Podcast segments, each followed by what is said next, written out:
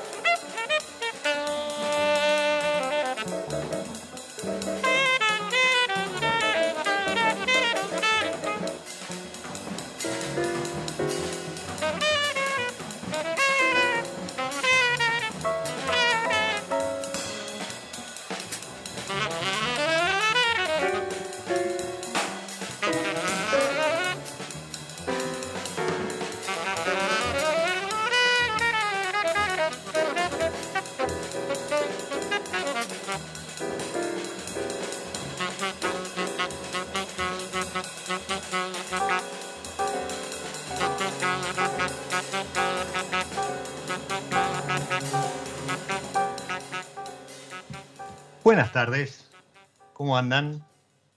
Bienvenidos a una nueva pausa, un nuevo recreo, este espacio que proponemos desde mi lado B para relajar.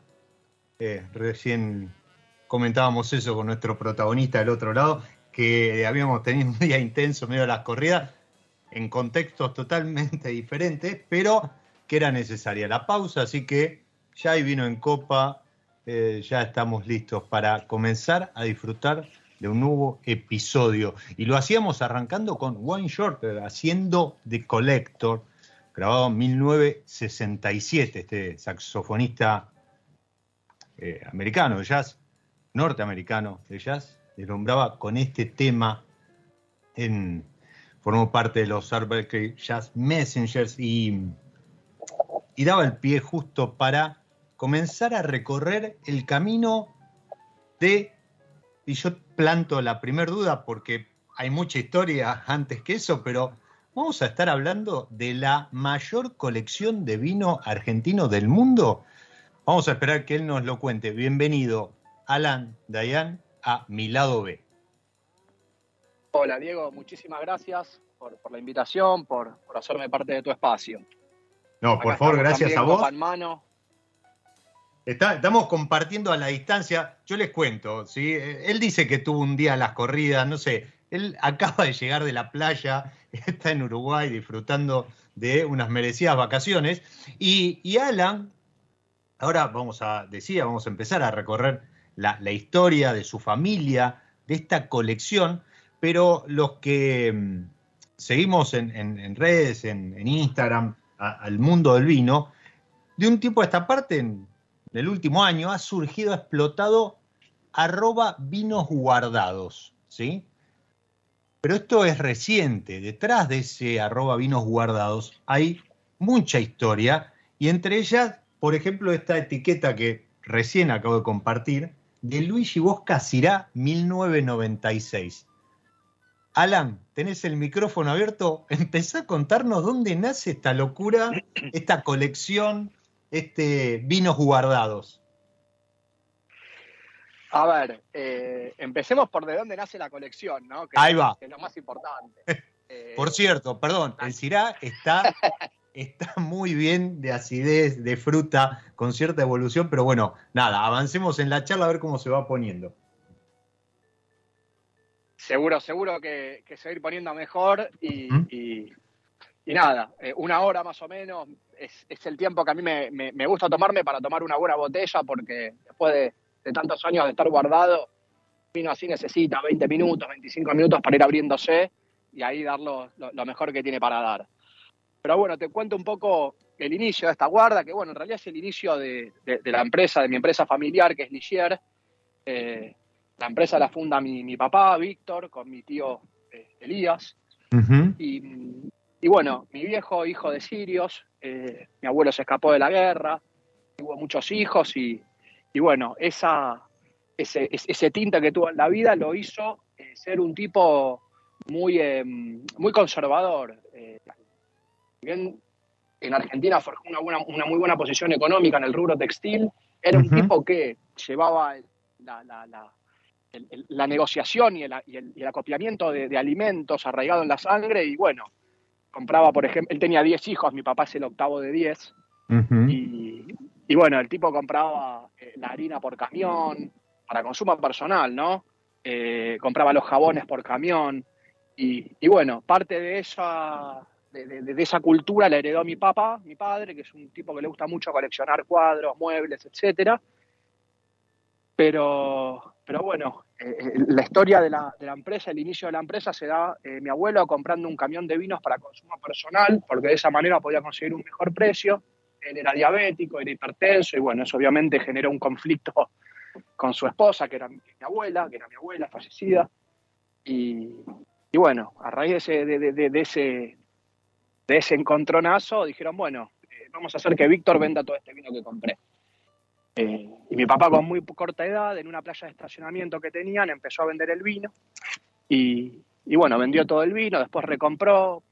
Ya llegó un momento que el, el caudal de vino era importante como para venderlo como negocio secundario en una playa de estacionamiento y puso en la cal. Y bueno, eso dio origen a lo que es la, la, empresa. Y, hago, este pare- hago esta introducción porque, porque esa incoherencia de comprar las cosas en esa magnitud es lo que le hizo a mi viejo empezar con esta guarda de vinos. Eh, él era un comerciante que compraba y vendía, y en un viaje a Francia, en una exposición, eh, vio que, en Europa, que en Francia puntualmente, el, el vino tenía otra dimensión que el que tenía en Argentina.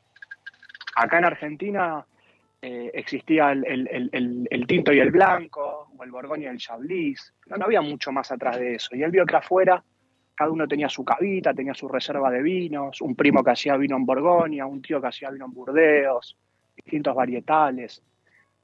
Y, y bueno, volvió a la Argentina muy impresionado con esto, se topó con don Raúl de la Mota, le habló de que la gente tenía sus vinos guardados, distintas cosechas, etcétera, y don Raúl le, le recomendó que él empiece a guardar vinos, porque era algo que en el futuro se venía y que ya en Europa se usaba mucho. Em, con el correr de las semanas, de los meses, don Raúl le decía a Víctor, bueno, de este vino que me encantó, guardate 10 cajas, de este otro que me encantó, guardate 20. Y claro, a mi viejo cuando le decían guardate 10 cajas, se guardaba 100. Entonces, claro, 20 cajas se guardaba que no le, 200. no, le, no le costaba acopiar. Para él era, era, eh, era meter su, su fetiche de acumulador y justo en un canal donde eh, eh, era su rubro comercial, ¿entendés? No era lo mismo guardar cuadros, voy a guardar millones de cuadros, porque... Pero en esto es como que tenía su excusa válida. No, y aparte, Y- eh, perdón, ¿no? Eh, con, con la palabra, el consejo, el asesoramiento de nada más ni nada menos que, que un ícono de, de- de la industria.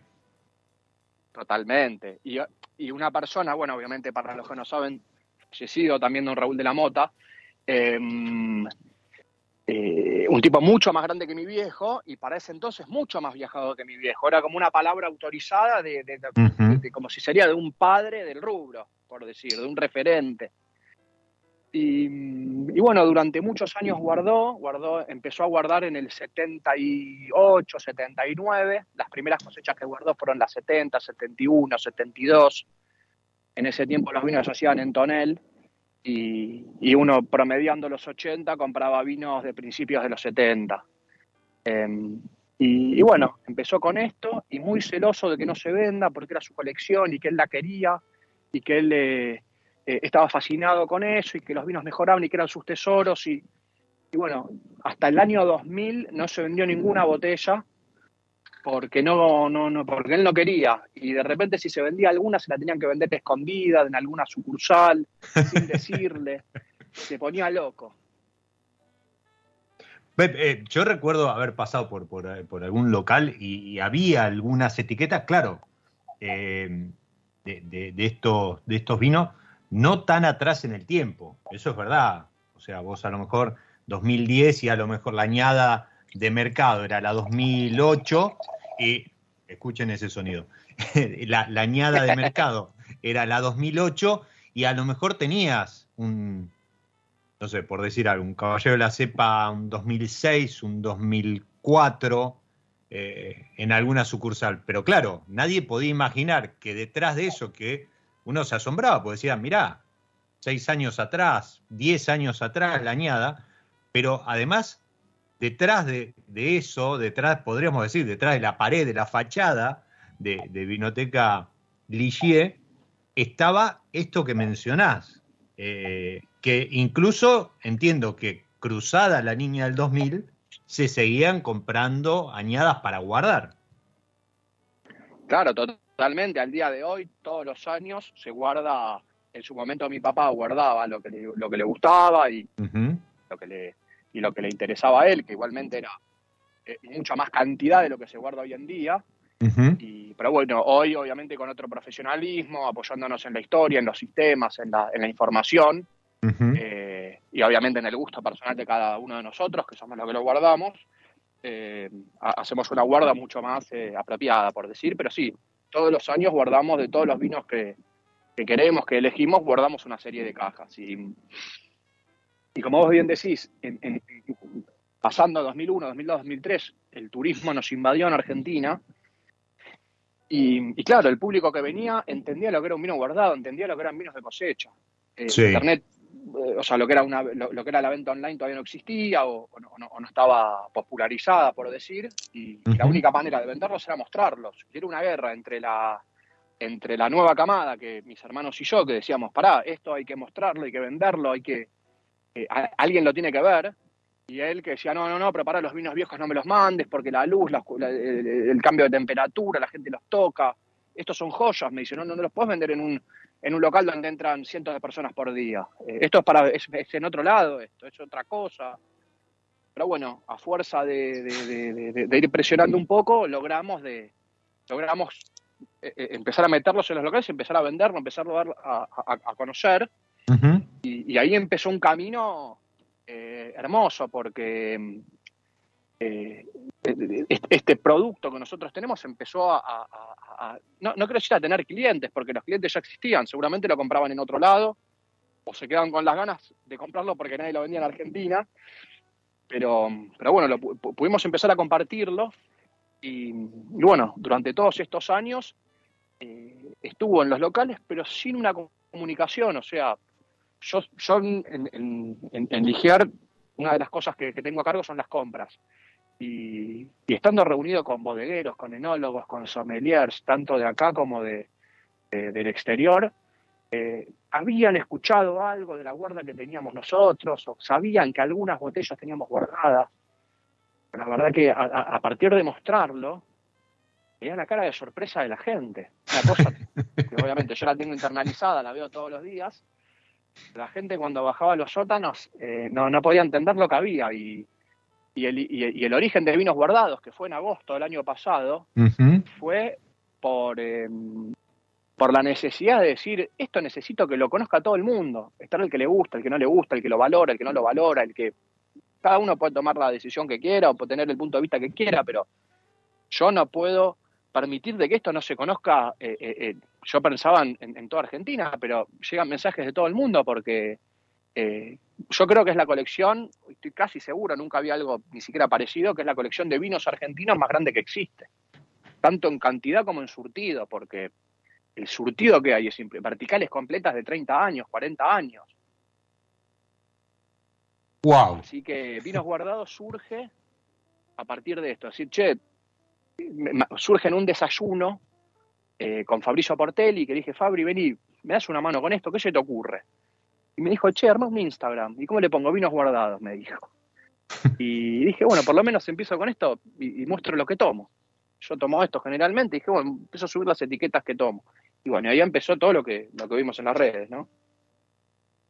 Qué lindo, qué, qué, qué diría ¿qué diría este, tu abuelo? ¿no? Este, ¿qué, diría la familia al, ver eh, no, este, no este el recorrido, sino el resurgir y este, esta exposición, que obviamente, como decías, hoy en redes la llegada a todo el mundo es mucho más fácil, pero además, ¿cómo ha impactado? Porque eh, seamos sinceros, Argentina no sigue al día de hoy eh, siendo un, país, un mercado consumidor que no, no es propenso a la guarda, al menos como es en otros países.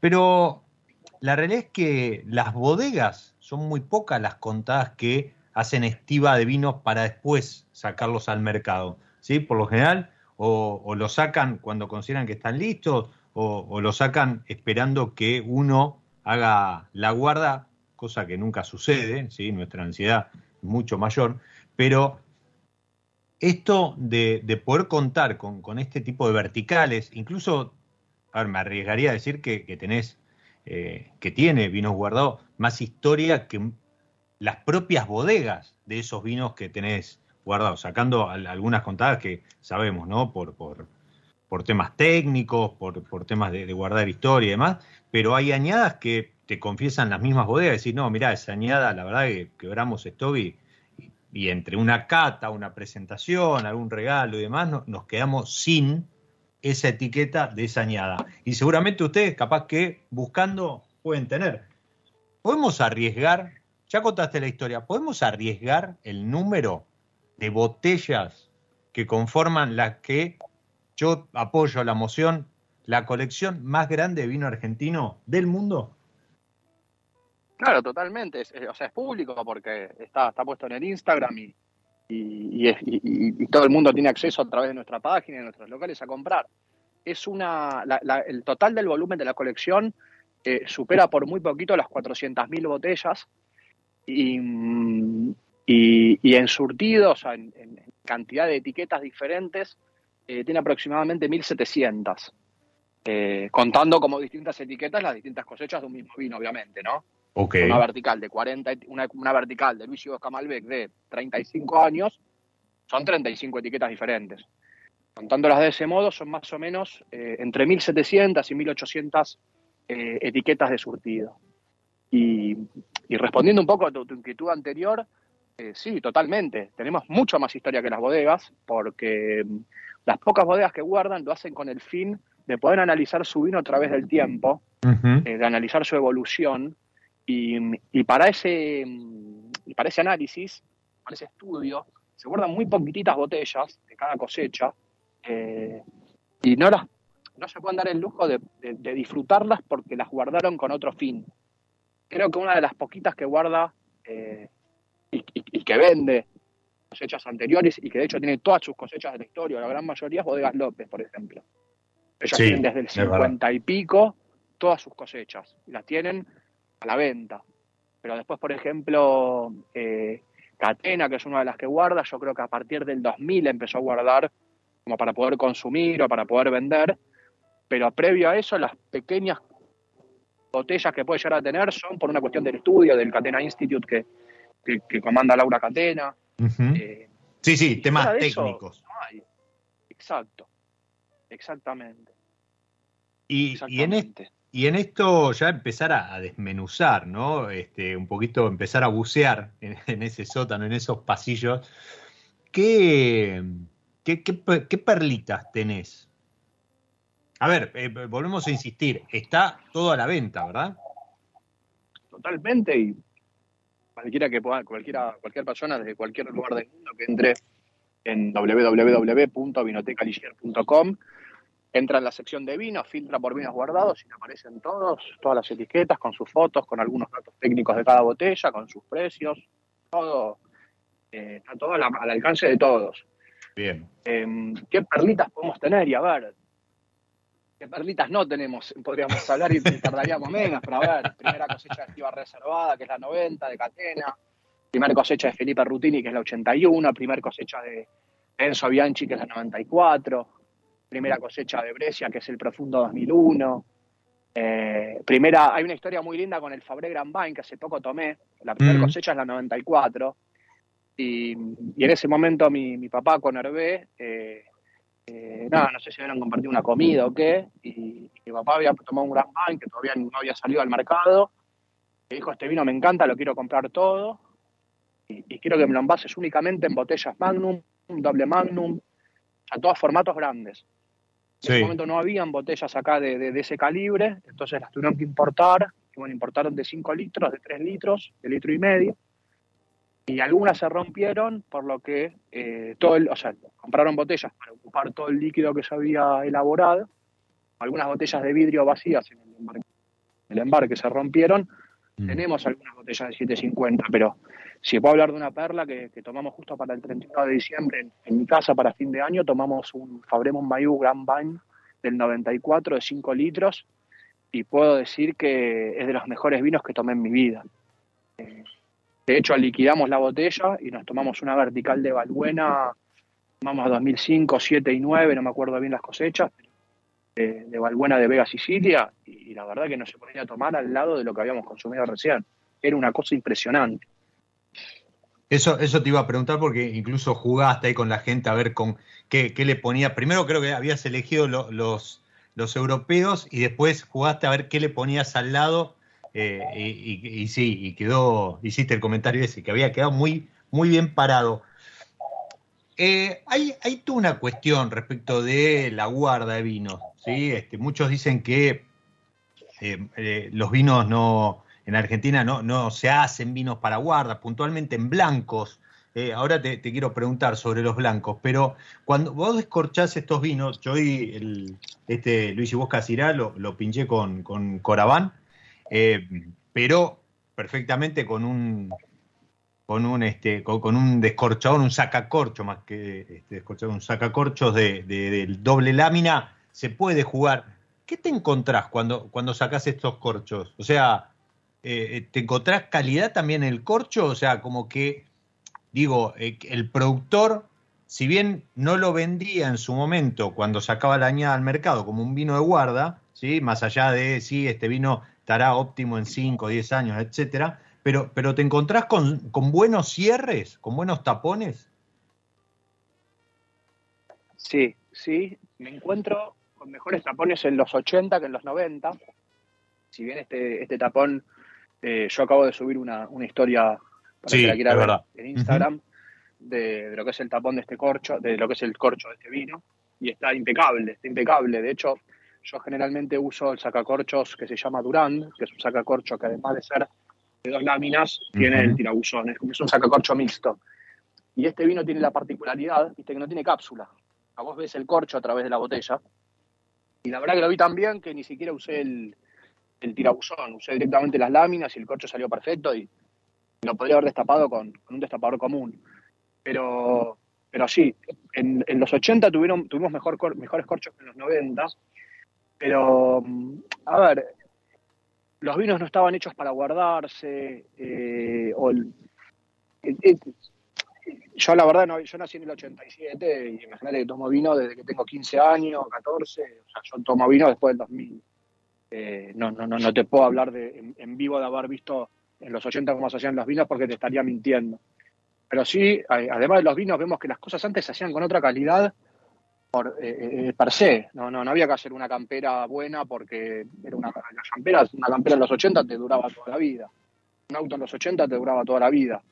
Yo creo que los vinos se hacían buenos, se hacían de tonel. el, el, el, vino al estar tanto tiempo en un tonel, 3, 4, 5, 10 años, eh, esa microoxigenación que recibe, rompe una molécula, que ahora no me acuerdo bien, lo había explicado Joaquín Hidalgo, y hace que los vinos ya eh, automáticamente duren más, estén más equilibrados por más tiempo. Y, yo creo que los vinos en esos años eran naturales, pero no por, por querer hacer un vino natural, eran naturales porque no había tecnología, porque el enólogo iba y cosechaba cuando, cuando, cuando lo intuía, sin tanto estudio de suelo, sin tanto estudio de clima. Yo creo que eran naturales porque sí, y, porque sí hacían buenos corchos, y los corchos son naturales, no son aglomerados, no son eh, recauchutados o no son artificiales. Eh, entonces yo, yo creo que, que, los vinos argentinos en esos años eran tan buenos como los de hoy, pero con un método de elaboración distinto. Hoy se usa mucho el estudio de los suelos, el estudio de los climas, hay maquinarias para elegir cuál uva, cuál uva, sacarle el palillo, sacarle eh, eh, eh, no sé, en esos años se hacía todo más a ojo y, y, creo que las cosas salían bien, o por lo menos es lo que yo veo en las botellas que habrá hoy en día.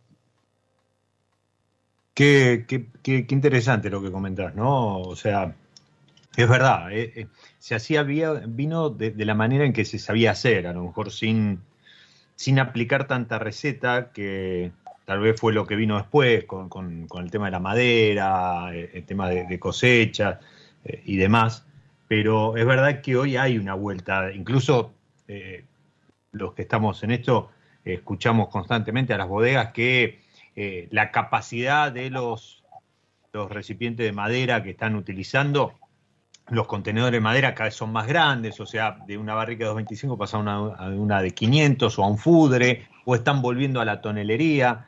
Eh, están corrigiendo los puntos de cosecha, están buscando otra frescura y demás, que, que, uno creo que puede llegar a encontrar en estos vinos que, vos comentás.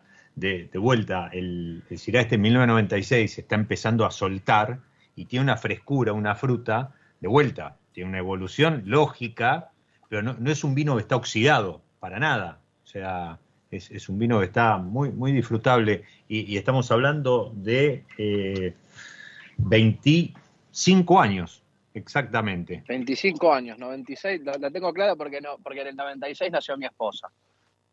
Y, ayer justo eh, fuimos a comer a un restaurante y tomamos un eh, Fabremo Mayu reserva, no el Gran Reserva ni el Gran Vine, reserva Cabernet del 96 y, le explicaba, estamos tomando un, vino del año en el que vos naciste. Mirá para atrás toda tu vida, tu historia. Nosotros tenemos dos hijos, mirá el, crecimiento. O sea, analizá todo lo que vos viste en tu vida, en tu infancia, en el colegio, y esta botella estuvo adentro de una caja, adentro de un depósito a oscuras, eh, madurando para este momento. Y ahora lo abrimos y mirá cómo está. Y no es un vino eh, de la máxima calidad. A ver, yo generalmente, generalmente no, siempre tomo vinos guardados porque, me, porque primero porque tengo el acceso a hacerlo y segundo porque me gustan y creo que el ser humano es un animal de costumbre. Eh, y yo tengo el paladar acostumbrado a esto. Y, capaz al tomar un vino actual, un vino nuevo, un vino joven, por más bueno que sea, lo encuentro distinto o lo, encuentro fuera de mi zona de confort. Eh, ¿Alguna vez lo... Perdón. Termina, termina. No, no, que alguna vez lo, escuché en una, en una cata, en una vertical, justamente de Semillón, a decir a Roberto de la Mota, eh, hijo de, quien orientó, asesoró y, creo que fue el culpable de que esta colección existiera hoy. Eh, Totalmente. Él, él, comentaba que una vez que uno se sumerge en esto de los vinos eh, de guarda, guardados, es un viaje de ida. Después es muy difícil volver a tomar vinos del año o, vinos sin, sin guardar. Eh, y, creo que hay mucho de eso, ¿no? Es, es un poco estar bebiendo historia. Y, hablando de historia, ahí lo tengo a Nacho, hoy, hoy sí me dijo, hoy, estoy, hoy estoy ahí este, prendido a, Radio Monk escuchando el episodio en vivo, pero lo tengo a Marcelo que tira eh, una pregunta referida con esto de la tecnología que vos mencionabas y cómo, qué les resolvió o de qué manera modificó eh, esta colección, ¿sí? O sea, eh, entiendo que, por ejemplo, los ayuda hoy a mantener un inventario, pero, pero de algún otro modo, o, no, o la colección se mantiene como entonces y la tecnología es únicamente como para, para mantener ahí el stock, ver la, la, disponibilidad que hay y que no hay. No, lo que me refería con el tema de la tecnología es el criterio de qué guardamos. Eh, ah, ok, ahí va capaz, eh, capaz lo que hacía mi, mi, papá en su momento. A ver, también hay una realidad, si bien yo soy un apasionado de esto, eh, en, las empresas los fundadores son apasionados de lo que hacen, o sea, nadie se hubiese puesto a vender vinos o guardar vinos sin, sin que le guste el vino. Yo soy segunda generación, de mis hermanos capaz soy el que más fanatismo, más apasionado es por el vino. Tengo un hermano, por ejemplo, que no toma, que le pones la mejor botella de vino del mundo y no le gusta, puede tomar un sorbo para, para probar lo que es, pero no lo disfruta.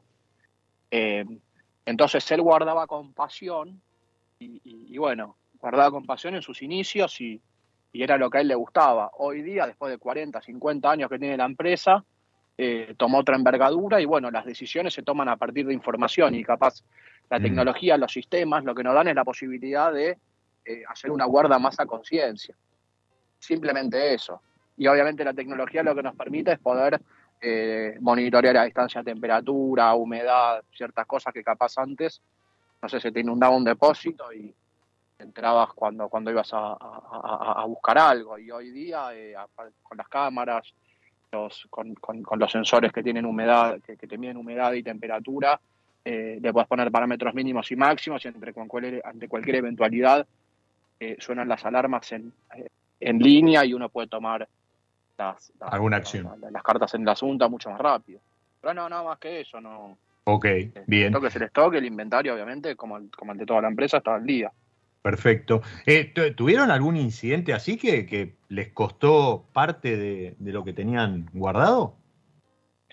Sí, no ahora, eh, no, no, no, no, no mientras yo estaba en funciones, pero sí en un momento Em, se había alquilado un depósito, por suerte recién se había alquilado. A ver, todo, toda esta guarda comienza en, el sótano, es un sótano de unos casi 500 metros cuadrados, que, tiene la casa central de la empresa, que está ahí en, el centro, a dos cuadras del Congreso de Argentina. y, bueno, a medida que todo lo que se iba guardando se iba poniendo ahí, se empezó en el fondo. Bueno, ahí, ahí hay más o menos una capacidad, y una capacidad de unas casi 200.000 botellas. Bueno, en el momento que se llenó, que fue en medio de los 90, se alquiló otro depósito y mm, ese depósito también era un sótano, o, lo que se usaba de ese depósito era el sótano, y en un temporal muy fuerte que hubo allá por el 97, 98, eh, sufrió una inundación y, bueno, ahí por, por, el agua las cajas de cartón se dieron, se cayeron, algunas se rompieron, otras eh, entraron en contacto con el agua y, tomaron un poco de humedad y mm. otras se pudieron salvar, pero eso, no, no más que eso. Después, eh, a partir de ahí, se tomaron recaudos, como por ejemplo poner cámaras por si entra agua de afuera, con bombas que extraigan. Bien. Ciertas cosas como para prevenir, pero no, no, no pasó mayores. Ok, bien. Pero vale comentarlo. Vamos a hacer una pausa dentro de esta pausa que es mi lado B. Vamos a jugar con, algo de música y alguna variedad, eh, como hacemos episodio a episodio. Y, en un ratito vamos a seguir charlando con Alan. Me quiero meter en, esto de que a veces aparece, ¿viste? Te, llega algún mail de, alguno que dice, no, vino de, tal añada, super oferta, o encontrás, googleando, encontrás algún, alguna oferta sospechosa o no en algún sitio de compra online y vamos a, preguntarle a Alan eh, qué, recaudos tomar, incluso para la guarda propia, si nos queremos animar a empezar a construir una colección, ¿por qué no soñar con tener una colección tal como la de vinos guardados? Y, además vamos a estar también preguntándole, porque vinos guardados no se queda quieto y, hace algunas acciones, han, han estado trabajando con, con alguna gente mostrando algunas cosas, incluso hubo una subasta hace poco eh, con Vino para Ayudar, que, que organizaba con, Marina Gallán, Andrés Rosberg creo también estuvo colaborando en esa, en esa causa. Pero eso en un ratito. Ahora jugamos como cada episodio de la mano de San Felicien. Y esta vez elegí el Pinot Noir. Muy rico, pero muy rico Pinot Noir, de muy buena relación precio-calidad y aparte con ese, esa cereza en boca que es increíble.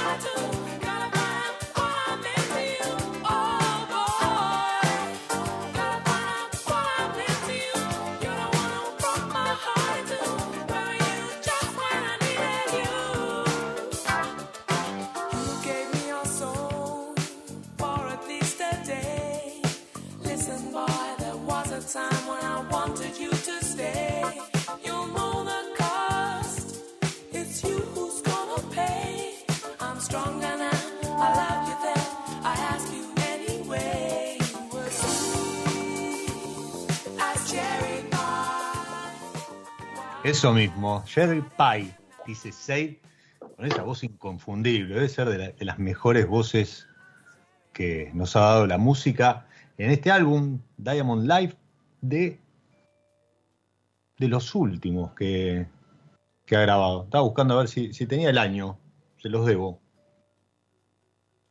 No, no aparece.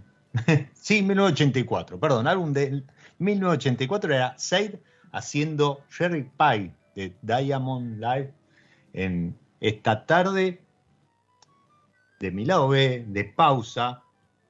Alan entendió todo, me acaba de mandar una foto de un atardecer con su copa de vino, con su Luigi Bosca Cirá 1996. Ese, ese es el concepto de mi lado B, ¿sí? una charla relajada, copa de vino y disfrute, que de eso se trata.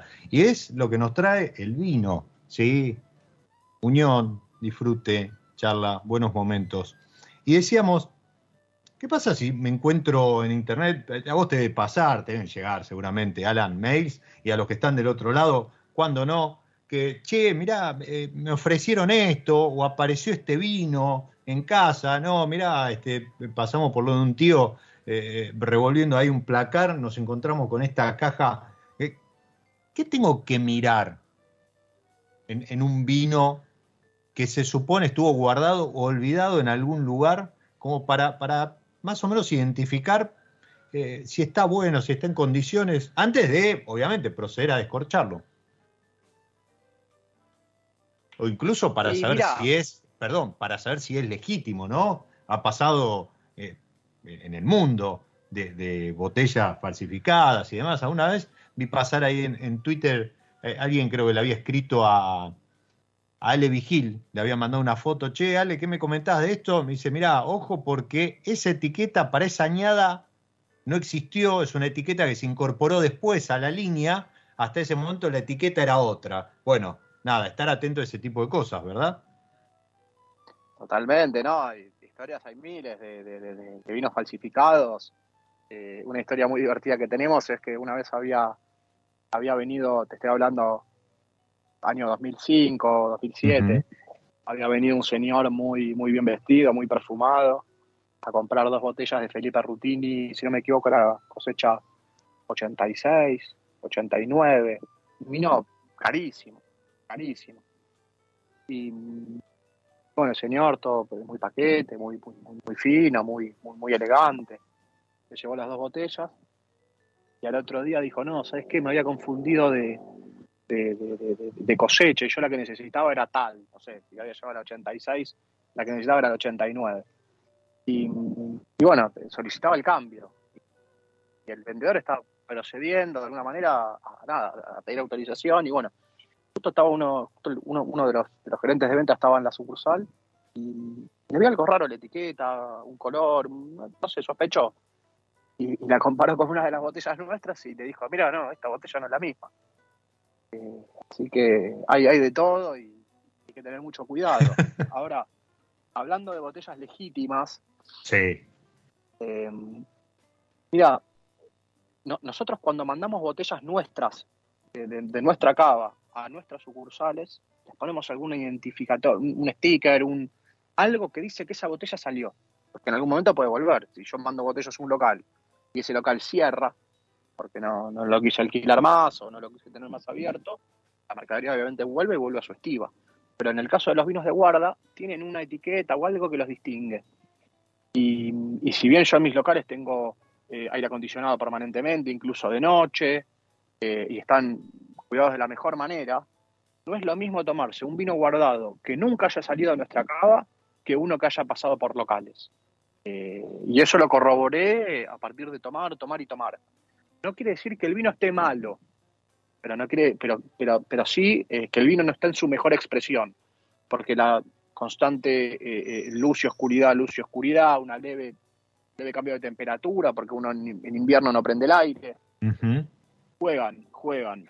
A ver, yo hace poco hice un posteo, porque un amigo mío compró un Angélica, no me acuerdo si era 95, 97 Malbec. Eh, lo compró regalado y dijo, la verdad que por lo que valía... Ahí iba, y iba, apuntaba justamente a ese posteo.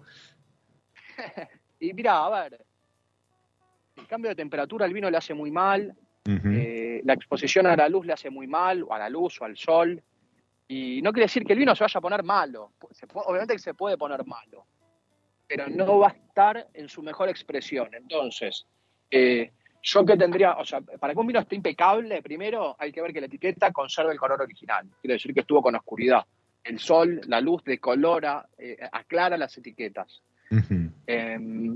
intentar de que la botella tenga la, una, etiqueta puede estar rayada porque uno puede ser bruto al ponerlo y sacarlo de una cava. Pero una etiqueta que esté muy estropeada quiere decir que ese vino estuvo en algún lugar medio raro. Em, después mirar que el vino no tenga merma. Eh, si el vino tuvo merma, eso lo más probable es que se deba a cambios de temperatura.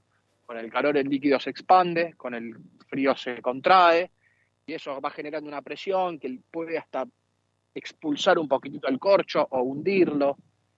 Em, a mí mucha gente me pregunta, mucha gente me dice, tengo este vino para vender, nosotros, yo, o sea, para la venta no compro nada que no sea de bodega y que no sea únicamente de mi cava.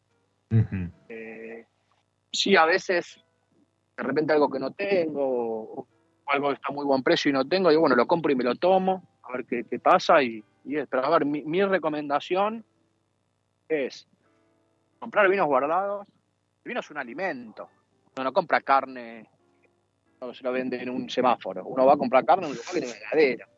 De alguna manera es así. Totalmente, totalmente. te están ofreciendo un vino eh, que vale, no sé, nada, por decir una pava vale 50 mil pesos y te están ofreciendo a 5 mil, que a vos perder 5 mil pesos no te cambia la vida y decís, che, me, me, la juego a ver cómo está, y jugátela. Casi 99% seguro de que ese vino no va a estar increíble, en su mejor expresión, como estuviera si, fue guardado de manera correcta, pero capaz te tomas un vinazo. Eh, uno cuando toma un vino actual puede, eh, puede, poner un montón de adjetivos, o sea, puede poner un montón de campos a analizar. Cuando uno toma un vino guardado, se le suma un campo más que es la salud. La salud del vino. El vino esté para tomarse. Eh, es difícil romper un vino, o sea, romperlo al punto tal de no poder tomarlo. Pero yo muchas veces evalué botellas eh, que no hayan estado en una guarda perfecta y botellas que hayan estado en una guarda perfecta, uno al lado del otro, la diferencia es importante, es muy notoria. Es muy notoria. Entonces, ¿qué les recomendaría? Eh, primero que los compren en, en, un lugar donde se guarden de manera correcta. Ahora, si aparece algún precio loco, alguna oferta, evalúen, es como ir a jugar a la ruleta. Y si sale bien, pónganse contentos y si sale mal, eh, sepan que, era, que, era parte que podía fallar. El riesgo, claro, exactamente. El, último que dijo puede fallar, casi manda del otro lado al, hijo que lo tenía ahí en un tambor. Así que imagínate con un vino. Y, y, el tema de la, bueno, este particularmente, Luigi Bosca tiene esa ventaja eh, al no tener cápsula. Eh, ¿Alguna vez creo que fue Graciela Roca que me dijo, mira, este, te, recomiendo que los guardes sin la cápsula, justamente para ver este tipo de cosas, ¿no? La merma, el tema del, comportamiento del corcho, el, estado del corcho, se puede adivinar, ¿sí? Si uno empieza a ver alguna pérdida o algo en el borde. ¿Es, recomendable también eh, tomarse ese laburo de, de, de descapsular los vinos que tengo guardados? Si yo tuviese una cama personal, o sea, de un volumen eh, mucho más acotado y vinos que me voy a tomar yo, yo tendría todos descapsulados porque me encanta ver los corchos. De hecho, yo cuando compro vinos, cuando viajo me gusta mucho comprar vinos importados de añadas anteriores. Les cuento lo que hago en Argentina, les cuento cuál es mi, acción o cuál es mi rubro y qué es lo que hago. Y, y, les pido que para mí es muy importante descapsular. Imagínate que que un viaje yo me puedo traer, no sé, no más de 36 botellas, tres cajas de 12. Eh, y, la verdad que traer una en mal estado es como, me, perdí una posición para traer. Así que yo personalmente cuando compro vinos guardados, eh, pido que me pido descapsularlo y, y, recomiendo que lo hagan todos esto. A mí me gustan los vinos descapsulados. Yo en, nuestra colección no los puedo capsular porque vos cliente venís a comprar un vino y tenés que ver eh, vestido como vino originalmente. Se entiende. Pero sí, yo recomiendo guardarlos encapsulados como para ir viendo su evolución y también eh, ver a, medida que el vino, a ver, que el vino pase de un lado al otro del corcho no quiere decir que el vino esté malo, pero sí que su tiempo de guarda se va a ver muy reducido. No podemos guardar ese vino mucho tiempo más. Bueno, es que no, eh, pasó de un lado al otro, hay que tirarlo. No, pará. También hay muchos mitos y, hay, escenarios ideales y hay escenarios reales. Cuando te toca una botella que no fue eh, el, escenario ideal, tampoco es, no, no, no es que es el escenario, no, es lo contrario. Es un buen escenario, hay que abrirlo y probarlo, no hay otra. Antes me habías comentado de, de, por ejemplo, no sé, de gente que, que, que, que, abrió un placar y encontró vinos, o que fue una casa que era del abuelo que falleció y que se encontró con cosas. Y una mala guarda no asegura que el vino no esté bueno. Yo lo que cuando a mí me consultan digo, mira, abrilo y fíjate. Yo mira, tengo, tengo 30 botellas de este vino que me encontré porque fui a la casa de mi abuelo, abrí un placar y había esto. ¿Qué hago? Y dije, por lo menos abrí uno y probalo. Y si está malo, abrí otra. Y si está malo, por lo menos abrí 6, 7, 8 porque alguno vas a encontrar bueno. Qué lindo, qué lindo, ¿no? encontrar esos tesoros en algún lugar y empezar a probar. Eh, nada, es como, es como la ruleta, una, lotería. Eh, pegarle al, que está en condiciones y disfrutarlo de otro lugar, ¿no? Y, esto, como hizo Alan con, su esposa este, en la celebración del cumpleaños, descorchar un vino que, fue cosechado, ¿sí? la uva fue cosechada, fue elaborado en el mismo año en el que naciste. y, pensar ¿no? en tu historia y en, la historia de, no del vino, porque a lo mejor estuvo durmiendo, pero de aquel que hizo ese vino, o, del viñedo, o qué fue la bodega, ¿sí? En, nuestro país donde todo es eh, bastante abrumador y, y los movimientos, las sacudidas, cada tanto hacen, hacen temblar la industria de algún modo, es, es interesante encontrarse con, un vino guardado y que nos cuente también esas historias. Yo decía que eh, no, había destapado el, vino, el Luigi Bosca lo había pinchado con, con Coravan. Eh, vos hace poco hiciste un posteo sobre Coravan, este, este artilugio que vino, entiendo, en el caso de vinos guardados, a, darles una mano súper importante, ¿no? Y mira, lo que, a ver, a un consumidor lo que le, lo que le permite el Cora, vino Coravan, como cada uno lo quiera pronunciar, es eh, básicamente tomarse una copa de un vino sin la necesidad de abrirlo. Eh, yo, por ejemplo, le regalé un Cora a mi tío, yo tengo uno, tío mío que le gustan mucho los vinos guardados, los vinos importados, consume vinos de muy alto valor y, siempre los postergaba porque su esposa no toma, toma muy poquitito y, claro, no sé, abrir Vega Sicilia, un Chateau Margaux, un Chateau Lafitte y tomarse la mitad y guardar en la heladera es un crimen. Entonces, eh, siempre los postergaba, los postergaba, los llevaba de repente a alguna cena o algún almuerzo que tenía con nosotros y a partir de que, le obsequiamos un Corabin, eh, él se puede agarrar un día y tomarse una copa de un vino que le gusta y después tomarse una del otro que le gusta y, después conservarlo de la misma manera que, antes de tomarlo. A nosotros, desde el lado más capaz eh, profesional o, desde el lado más comercial, porque no somos profesionales, lo que nos permite es ante una degustación o ante una venta, eh, poder eh, analizar cómo está el vino antes de entregarlo o antes de, antes de ponerlo en servicio.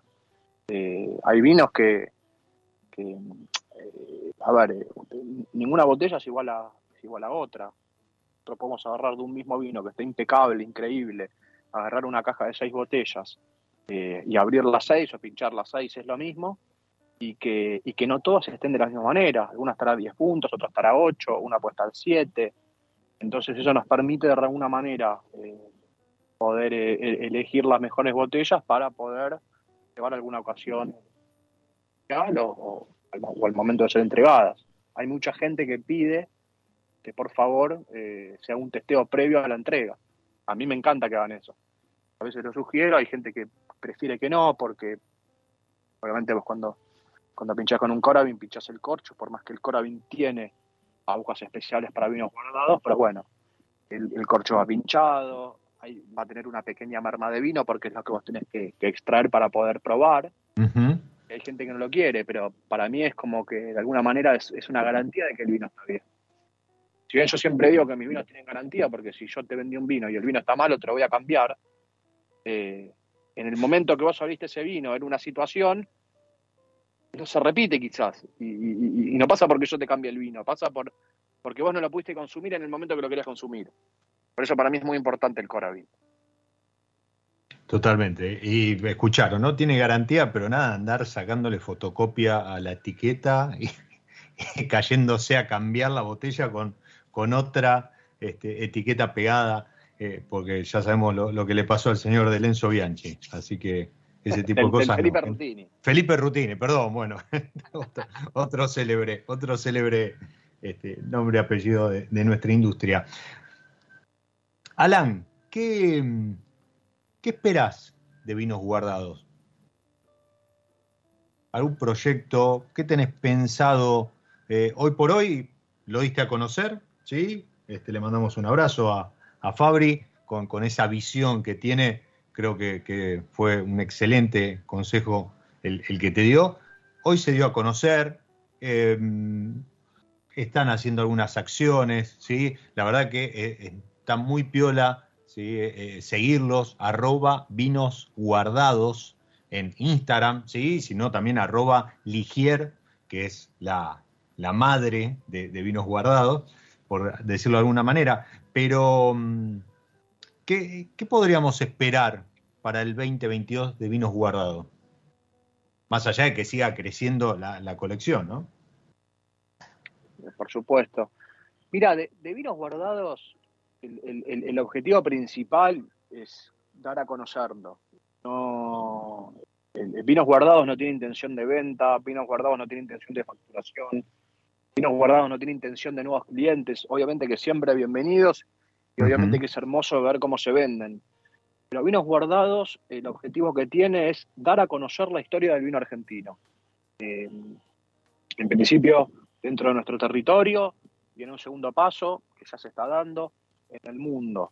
Eh, hicimos un montón de degustaciones con enólogos, con sommeliers, tanto de acá como de afuera, para dar a conocer eh, estos productos y la verdad que, es muy grato ver que, que, de la boca de profesionales, de sommeliers, de enólogos que realmente entienden lo que están tomando, eh, salgan las palabras que salen, que, que, que, que, vino se evoluciona de una manera increíble, que están a la altura del vino de, cualquier parte del mundo. Y, en cuanto a proyectos, eh, la verdad que van surgiendo. No, no, no, no hay nada demasiado programado. Ahora se van a venir algunas cenas eh, que en principio eran para sommelier, para enólogos, para bodegueros y algunos clientes especiales, pero la gente quiere venir, así que seguramente vamos a poner de alguna manera a la venta en algunos lugares como para que la gente pueda participar, vamos a hacer degustaciones, eh, vamos a seguir informando sobre los vinos que tomamos, vamos a seguir mostrando sobre este mundo increíble que es el de los guardados, con champán también de guarda, con vinos blancos que antes habías mencionado, de los 80, de los 90. Eh, el, proyecto es darlo a conocer. Y es ir paso a paso viendo para, para, dónde va surgiendo la, la, atención o para, o para qué lado va queriendo el proyecto ir de manera autónoma.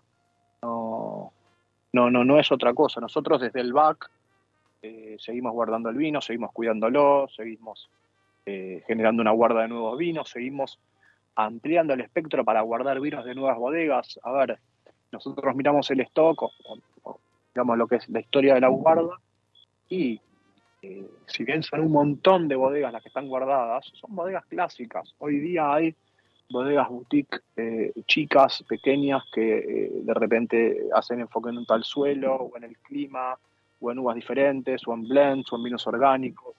y estamos muy atentos a poder incorporarlos para ver cómo va a ser la evolución de estos vinos. Por ejemplo, hace, hace algunas semanas eh, tuve la, posibilidad, porque me han invitado de Zucardi a una, a una cena donde estuvo Sebastián, eh, mostrándonos y explicándonos lo que es el Piedra Infinita, lo que es el, el, el Supercal, el Gravascal. Son vinos que pasan por concreto en lugar de pasar por barricas, que es ahí donde hacen la microoxigenación para poder cuidar lo que es el, o para, para, poder mantener lo que es el origen del suelo. Y, bueno, eh, para nosotros es un desafío o es, una, o, es un deber eh, guardar este, esta, esta nueva era del vino argentino y ver de acá 5, 10, 15, 20, 50 años, ver cómo evolucionaron. Porque es parte de reinventarse y parte de darle, parte de darle eh, eh, el lugar a todos los productores, o a todos los que podamos, obviamente, los productores son millones y sería imposible guardar de todos.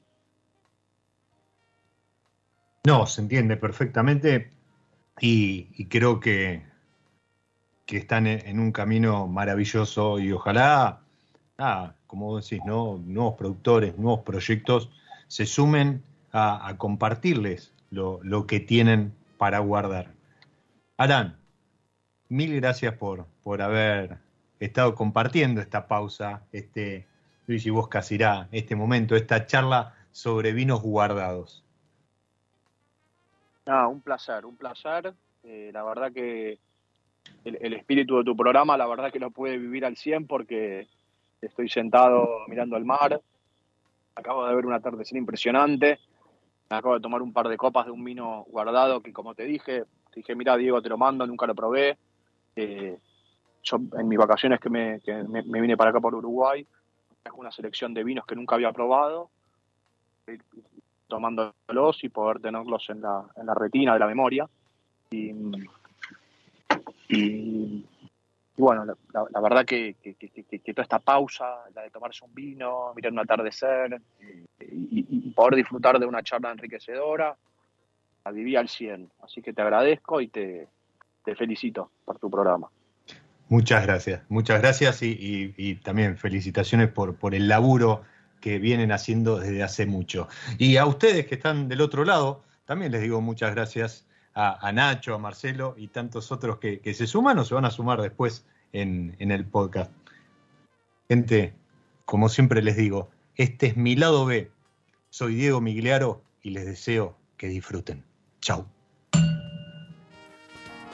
Nos encontramos en cualquier momento en otro episodio de Mi lado B.